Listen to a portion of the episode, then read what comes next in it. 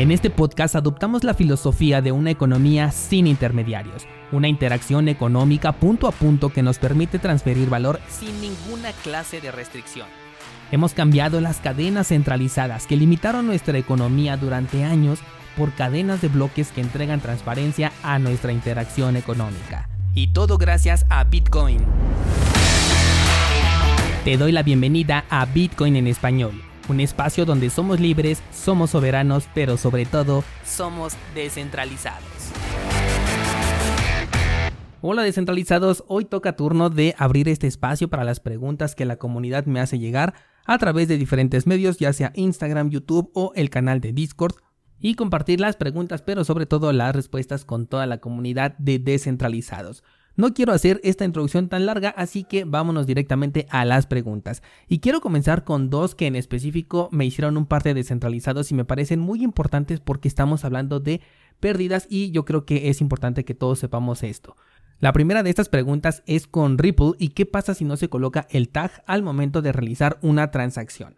El tag es un número adicional que pide la red de Ripple cuando se quiere hacer una transacción, es decir, que en lugar de únicamente colocar la dirección y el monto, tienes que colocar la dirección, el tag y el monto que quieres enviar. Ahora, he visto que algunos exchanges o algunas carteras te permiten desactivar ese tag y te dicen si quieres eh, omitir este dato, simplemente activa esta casilla y bueno, en ese caso, pues ya no se utilizaría, pero no sugiero hacerlo, sobre todo porque sí ya he tenido varios problemas. Yo mismo he perdido tokens Ripple por este problema del tag y eso que según yo sí lo escribí de manera correcta, pero nunca me llegaron. Pero bueno, ¿qué sucede si no lo coloco de manera correcta? Pues simplemente que esa transacción no se va a ejecutar de manera correcta, por lo tanto estarías perdiendo esos fondos y no existe forma de recuperarlos. En teoría, como estamos hablando de una red completamente centralizada, Ripple sí tendría el poder de darle reverso a este tipo de errores, sin embargo, dudo muchísimo que lo hiciera porque se podría considerar como una violación a la blockchain a pesar de que todos sabemos que es un proyecto centralizado. Entonces, en el caso de que llegues a colocar mal el tag, eh, pues ya prácticamente considera perdidas esas criptomonedas, te digo, a menos que exista esta opción por parte del receptor sobre todo en la cual te diga que puedes hacer el envío de tokens Ripple sin utilizar este tag. Ahora, este dato te lo tiene que proporcionar la cartera en donde vas a recibir. Tú cuando le estás solicitando una dirección, automáticamente te tiene que entregar el código QR, la dirección escrita y también este tag que es un conjunto de números únicamente. Aquí no es un dato alfanumérico como el de las direcciones. Lo vas a identificar porque solamente son unos cuantos números y tienes que colocar estos dos datos. De hecho, en los campos a llenar cuando tú quieres enviar Ripple, te va a aparecer este campo específico para escribir el tag este dato no lo puedes inventar, sino que te lo tiene que proporcionar la misma cartera a donde quieres recibir. Y si alguien te está solicitando que le envíes, también te tiene que compartir este dato porque de lo contrario estaríamos quemando esas criptomonedas. La segunda pregunta es sobre Metamask y me están preguntando que por qué desapareció el saldo e incluso hay transacciones que no reconoce el descentralizado. Aquí estamos hablando de un tema de inseguridad al momento de manejar la cartera. Por supuesto que yo no tengo acceso a los movimientos que ustedes hacen, sin embargo, cuando ya existe una transacción quiere decir que fue firmada por las claves privadas de, la cartera que posee esos fondos y eso significa que se ha perdido la privacidad. Si tú no le diste ese control de la cartera a una persona puntualmente, quiere decir entonces que alguien tomó ese control, ya sea porque cuando creaste la cartera lo hiciste en una computadora que no tenía la seguridad adecuada, que probablemente tengas un malware en tu computadora que esté realizando capturas de pantalla o envío de información o captura de datos de lo que tú vas tecleando en la computadora. También puede ser que algún dispositivo como alguna cámara fotográfica, cámara de seguridad o incluso los propios dispositivos móviles estén compartiendo información a través de la cámara. Obviamente esto porque instalamos alguna aplicación que no cuenta con los niveles de seguridad adecuados. Una laptop también podría hacer esto, incluso grabar el movimiento de los dedos al momento de teclear en la computadora. O sea, aquí ya toda la, seguridad depende de nosotros y pues si te llega a suceder esto, pues necesitas hacer memoria de qué fue eh, en lo que pudiste haber fallado al momento de, de resguardar tus palabras de recuperación porque justamente fue ahí cuando se perdió esa seguridad.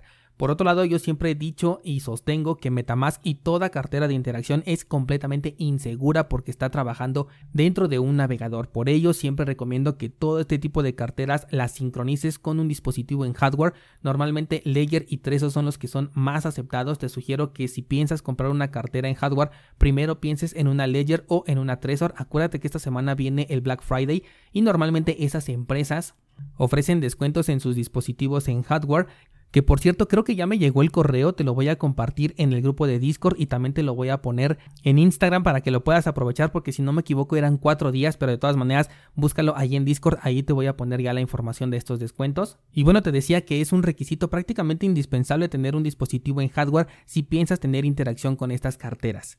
Yo sé que hay muchos descentralizados que aún no se pueden permitir la compra de una cartera, sin embargo aquí mi recomendación sí es definitivamente que si no puedes permitirte una cartera en hardware, entonces tampoco te permitas utilizar estas carteras de interacción todavía porque este es el riesgo que estás asumiendo. Si no te puedes permitir comprar una cartera en hardware significa que los fondos de los que dispones en este momento son limitados como para que los arriesgues de esta manera. Yo creo que lo más importante es siempre la seguridad y posteriormente ya podemos pensar en apostar un poco más de dinero.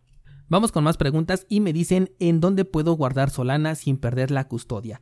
Solana se puede guardar en la cartera en hardware Ledger. No sé si Trezor la soporte, la verdad no he visto, pero basta con que entres a la página trezor.io y te fijes ahí eh, cuáles son las criptomonedas que soporta, pero por lo menos Ledger sí está soportada.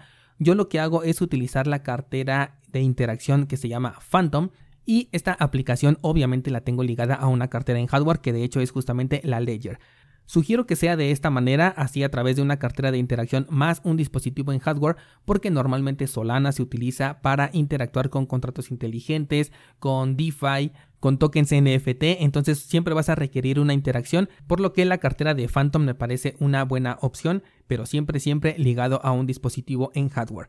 Puedes aprovechar el curso de MetaMask y otras carteras de interacción en donde he publicado eh, pues prácticamente todas las redes más importantes de este momento, Polkadot, Solana, Tesos, Harmony, obviamente Ethereum, Binance Smart Chain y de todas te voy mostrando cuál es la cartera de interacción más importante cómo crear una cartera desde cero, cómo interactuar con ella y sobre todo cómo enlazar tu cartera en hardware hacia estas carteras de interacción para que tengas un nivel de seguridad mucho más alto. Siguiente pregunta dice, ¿cómo se llama el indicador de la triple media móvil que utilizas? En mis análisis técnicos que les comparto normalmente se darán cuenta que utilizo tres medias móviles, utilizo la media de 8, de 20 y de 200 periodos, esa es eh, la estrategia que yo utilizo pero no es un indicador en conjunto, sino que son simplemente tres medias móviles que yo ahí configuré. Eh, me hacían esta pregunta porque en TapTrader, que es la aplicación que utilizo para análisis técnico en el dispositivo móvil, se ven estos indicadores, pero como la versión gratuita únicamente te permite colocar tres indicadores, pues pensaban que tenía yo uno en donde englobaba a estas tres medias móviles y aparte utilizaba otros indicadores, sin embargo no es así, yo tengo la versión gratuita de TapTrader, no me hace falta la versión de, pago.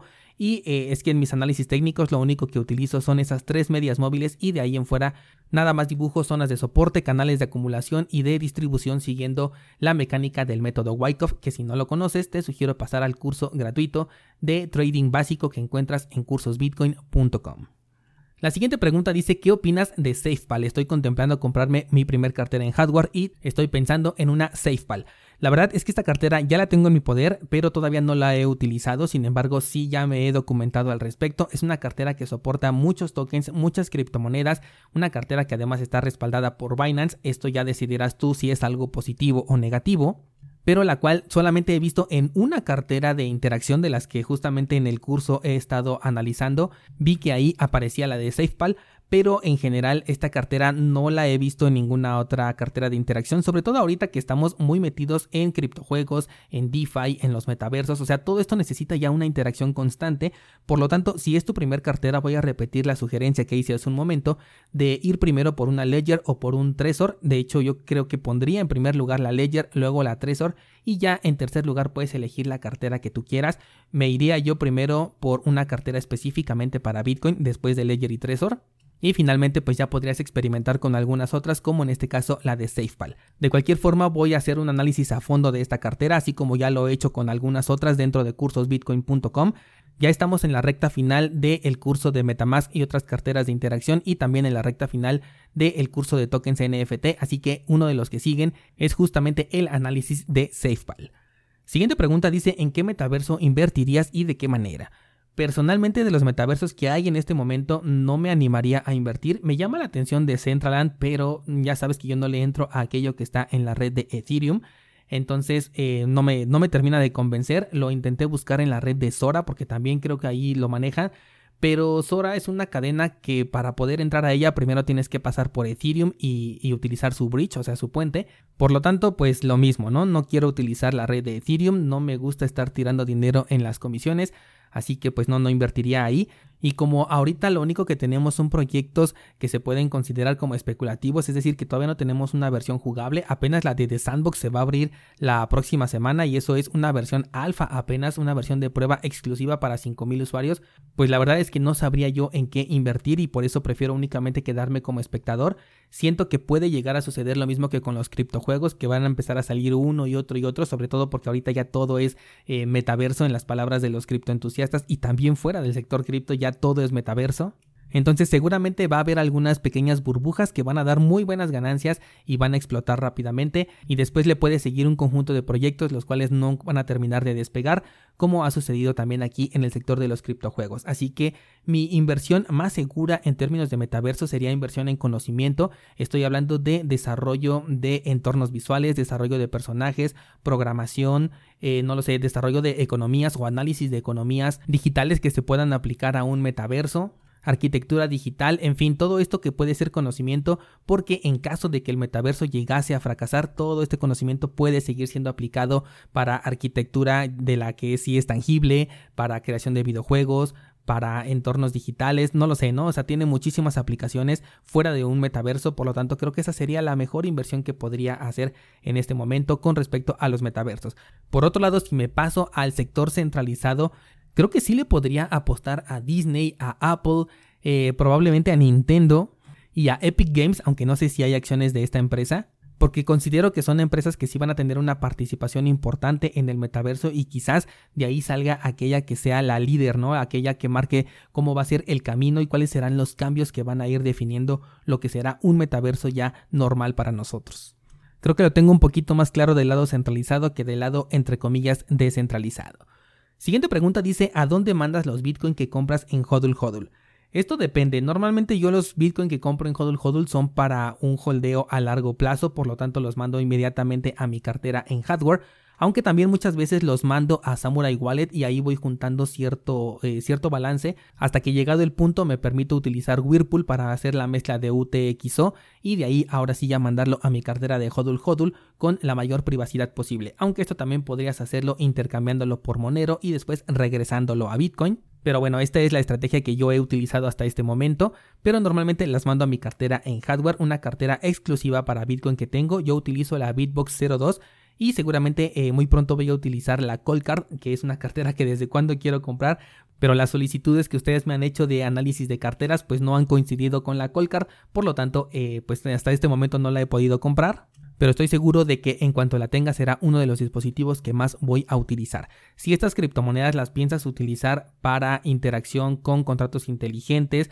para comprar otras criptomonedas, en fin, que no necesitas privacidad, ni siquiera te sugeriría que lo compraras a través de Hodl Hodl porque estarías pagando un plus y ese plus es por el tema de la privacidad. Por lo tanto, si finalmente le vas a perder la privacidad a estos tokens, pues te conviene más irte por una opción centralizada. Vamos con otra pregunta y dice, quiero delegar en 7 pool, pero veo que dice costo 19%, ¿me van a cobrar ese porcentaje? De ninguna manera, eh, ningún pool te va a cobrar un porcentaje por participar. Lo único que podemos modificar en el pool es el porcentaje de comisión con el cual nos vamos a quedar, que de ahí también es donde nacen las, las estafas, ¿no? Hay ciertos pools que te manejan, por ejemplo, un porcentaje de cero, entonces hace que la gente pues quiera estar ahí porque no les van a cobrar ningún porcentaje, pero en el momento en el que ya más o menos van a llegar las recompensas, lo suben a un 100% y con eso pues reciben todas las recompensas ellos y dejan a los usuarios sin recibir recompensa. Nosotros manejamos el 2% que es exactamente lo mismo que manejan los pools más grandes, este dato no lo tenemos contemplado mover en ningún momento, así que considera que siempre va a ser nada más el 2% y eso no se te va a cobrar a ti como delegador, sino que es un monto que se toma de la recompensa completa que el pool recibe y ya de ahí todo lo demás lo distribuye de manera equitativa a las personas que estén participando dentro del pool. Siguiente pregunta dice cómo se hace el staking de Harmony One. El staking de esta moneda es bastante sencillo, de hecho es muy parecido al de cualquier otro que tenga staking por protocolo, simplemente hay que descargar la cartera oficial de este proyecto, hay que almacenar ahí tus tokens Harmony y elegir el pool de tu preferencia. Toma en cuenta que Harmony maneja dos clases de direcciones y las puedes convertir simplemente entrando a la página oficial. Ahí te aparece el convertidor de direcciones entre las que son ERC20 y las que son directamente del protocolo de Harmony. Y también algo muy importante es que cuando quieras vender estos tokens tiene que pasar un periodo de desbloqueo de aproximadamente 10 días.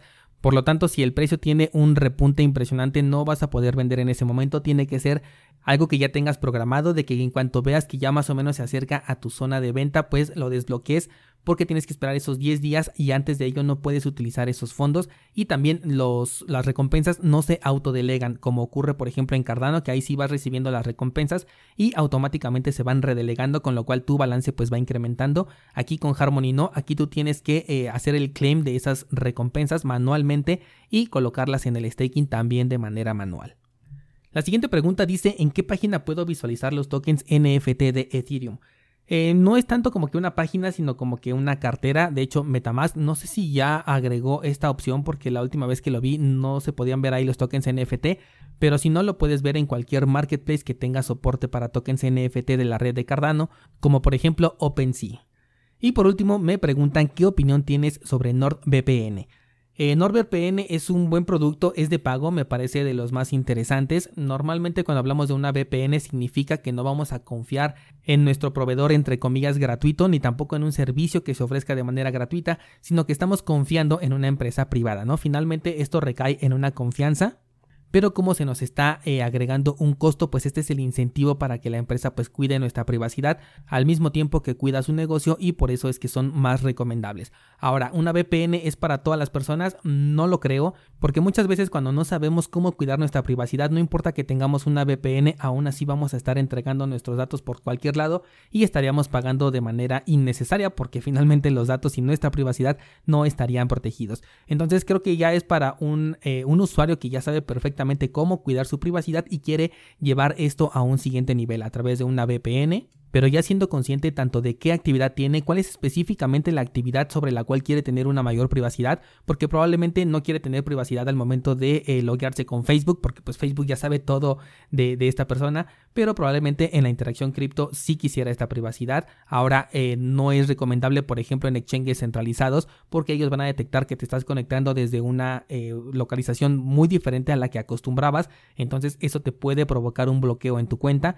Tienes que considerar estas variantes porque de lo contrario pues nada más estarías pagando en vano. Si vas a hacer la inversión en tu privacidad, lo tienes que hacer no solamente con dinero, sino también con la forma en la que interactúas con el Internet. Y con eso cerramos el episodio de preguntas y respuestas del mes de noviembre. Me han parecido muy interesantes las preguntas que me hicieron este mes. No duden en escribirme para compartirme pues cualquier duda que tengan o cualquier comentario, aportación o sugerencia. Muchas veces me dicen, oye mira, checa este proyecto y hemos encontrado algunos muy interesantes gracias a sugerencias de ustedes. Así que eh, los canales siempre están abiertos. Procuro responder lo más rápido posible y la mayor cantidad de preguntas que puedo. Conforme va creciendo la, la comunidad pues se me va complicando un poquito Pero en el momento en el que esto ya se salga de mi control pues idearemos una nueva forma para que siempre exista respuesta para sus preguntas.